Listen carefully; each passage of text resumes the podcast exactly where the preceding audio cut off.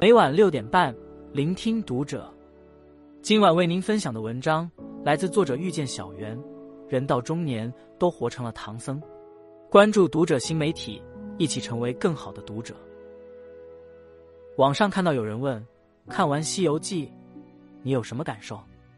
一条留言引发不少网友共鸣。年少读羡慕孙悟空的无所不能，中年读却希望像唐僧一样大智若愚。半生已过，总想看淡生活起落，毕竟难逃人生无常。唐僧有句话说：“心生种种魔生，心灭种种魔灭。”人生如剧场，世人眼尽悲欢，却沉溺其中难以抽身。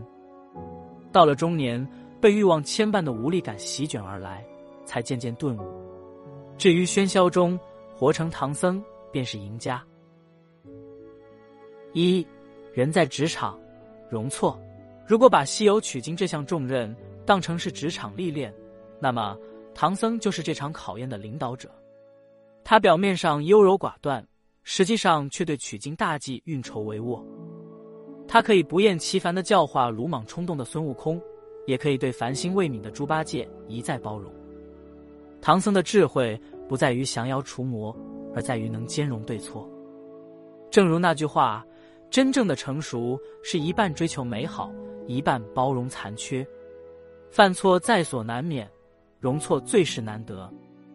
人在职场，做人应该像弹簧一样自如，容他人短，路才会越走越宽。”不久前，朋友文文和我讲起一件事，我感悟颇深。在一次回馈客户的周年庆中，文文所在的项目组做了一个活动，反馈并不好，不少客户投诉到了领导那里。负责人建议领导找小组成员谈话分析原因，解决现有问题。领导没有接受这个提议，而是说了这样一段话：我们应该看到他们小组在组织活动时的工作热情。如果因为一些小问题就开会批评他们，那他们以后在组织活动时就放不开手脚。遇到类似的活动，就不敢放胆去做了。因此，事后他用鼓励代替指责，肯定了小组成员的业务能力。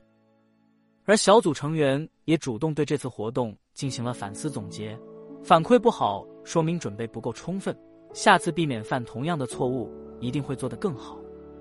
正是领导懂得容错，不给员工强硬施压，才让他们有足够的空间自我发挥。优秀的人才在职场中大都有自己的想法，他们也会将工作结果与自己的责任联系在一起。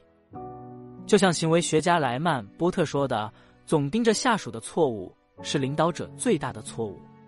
降低工作效率的从来都不是犯错，而是无效指责。把创新变成现实的是天才，而提出创新尚未成功的是人才。相比之下，前者寥寥无几，后者。”才是每个企业需要的建设者。管理学上的波特定律也指出，遭受批评时，员工只会记住开头部分，剩下的完全忽视。原因在于他们忙于思考论据来反驳开头的批评，计较错误，结果会适得其反。懂得容错，才能事半功倍。二，人在情场，克制。唐僧面对女色可以做到不动凡心。但与女儿国国王的相遇却是他的一场情劫。他一心向佛，只得闭目诵经中来逃避女儿国国王的表白。但他的紧张与挣扎，让女儿国国王看穿了他的内心。你紧闭双眼，还说什么四大皆空？既然真的四大皆空，又怎会不敢看我？唐僧闭目回复道：“我已经许身佛门，若有来生。”简短的对话，情愫了然。有人说，恰似无情最有情。有些情愫就像跳动的篝火，离得太近会灼伤自己，离得太远会失去意义。人到中年，克制感情，珍惜相伴余生的爱人，人生的路才会敞亮。想起金岳霖对林徽因的感情，沉默而深情。金岳霖曾这样评价林徽因：她是一个很特别的人，令人常常不知道她在想什么。正是这份独特的魅力，让金岳霖对他欣赏不已。但此时林徽因已经成婚，而他为了守护心中那份情愫，一直站在离他最近的地方。她会参加林徽因和丈夫每周在家举办的沙龙聚会，也会跟随他们一家的足迹，成为对方的邻居。从相识到相知，金岳霖与林徽因夫妇的感情是朋友，更是亲人。金岳霖不曾向林徽因表达爱慕，但细节中都是欣赏。他曾在林徽因的葬礼上为之写了这样一对挽联：“一生诗意千寻瀑，万古人间四月天。爱到深处便是成全。”泰戈尔曾说过：“爱不是占有，也不是被占有，爱只在爱中满足。”细细想来，的确如此。让人痛苦的不是得不到，而是不甘心。爱你的人会向你奔赴而来，你爱的人会在权衡之下做出自己的选择。人在情场不必筑墙尘封内心，懂得克制也是一种守护。三，人在钱场心定。不知你是否还记得猪八戒在高老庄的场景？有人对猪八戒的贪婪感到厌恶，也有人为唐僧拒绝诱惑而点赞。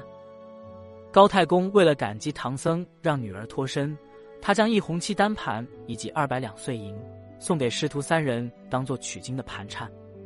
但唐僧推辞道：“我们是行脚僧，逢处求斋，怎敢受金银财帛？不被钱财诱惑，才能心如止水。被金钱束缚的人会在欲望中迷失。”经济学上中的巴莱多定律指出，在这个世界上。百分之八十的人享有世界财富的百分之二十，剩下的百分之八十财富掌握在少数的百分之二十的人手中。所以，我们与他人之间存在财富的差异也是一种常态。而我们需要做的，不是去关注别人的成功，而应该重视自身的成长，这样才能保持心定，不被利益左右。最近的热播剧《风吹半夏》中有这样一幕，很值得深思。郭启东作为公司副总经理，利用职务之便，在各种工序中偷工减料，从中牟利。在半夏创业初期，他更是为了获得高额利息，越过上级，私下拿出百万支票借给半夏。但这种雪中送炭的行为，却不是出于情谊，而是他觉得有利可图。因此，当市场钢价下跌，半夏的废钢积压在堆场无法回本时，主动给半夏送钱的郭启东。也成了第一个落井下石的人。他不仅催促半夏连本带利还钱，还威胁半夏不还钱就起诉。他想要低价回收半夏的废钢。这种见利忘义的行为，也让半夏看清了他的虚伪。等到后来钢价回暖，半夏转身就成了圈子内的成功人士。这时，做生意的人聚到一起找半夏谈合作，借着给大家还钱的机会，他当着郭启东领导的面。揭开了他吃回扣的不耻行为。最后，郭启东被自己的上级亲手送进了警察局。而酿成这个悲剧的原因，不外乎一个“钱”字。在钱场上，不为钱财所迷眼，保持初心，才能拥有泰然自若的定力。利益面前，你对金钱的态度，就是你做人的态度。见利忘义，往往会因小失大。金钱于我们而言，心定。那便是自由，心动，那便是枷锁。取之有道，用得其所，才是真正的聪明人。有一句话说：中年以前的人生是加法，充满希望；中年以后的人生是减法，不断沉淀。的确，年少时向外走，中年时向内求。人生过半，我们虽然未经唐僧的八十一难，但依然。要在世间百态中寻找生命的意义。有些坎难走，但迈过去就是柳暗花明；有些人难忘，但放下心才能找到归处；有些事难做，但面对才能摆脱烦忧。来日方长，看淡人生起落，不显不露，最是难得。愿你我都能容错、克制、心定，在充满变数的日子里，找到属于自己的那束光。关注读者，感恩遇见，听友们，我们下期见。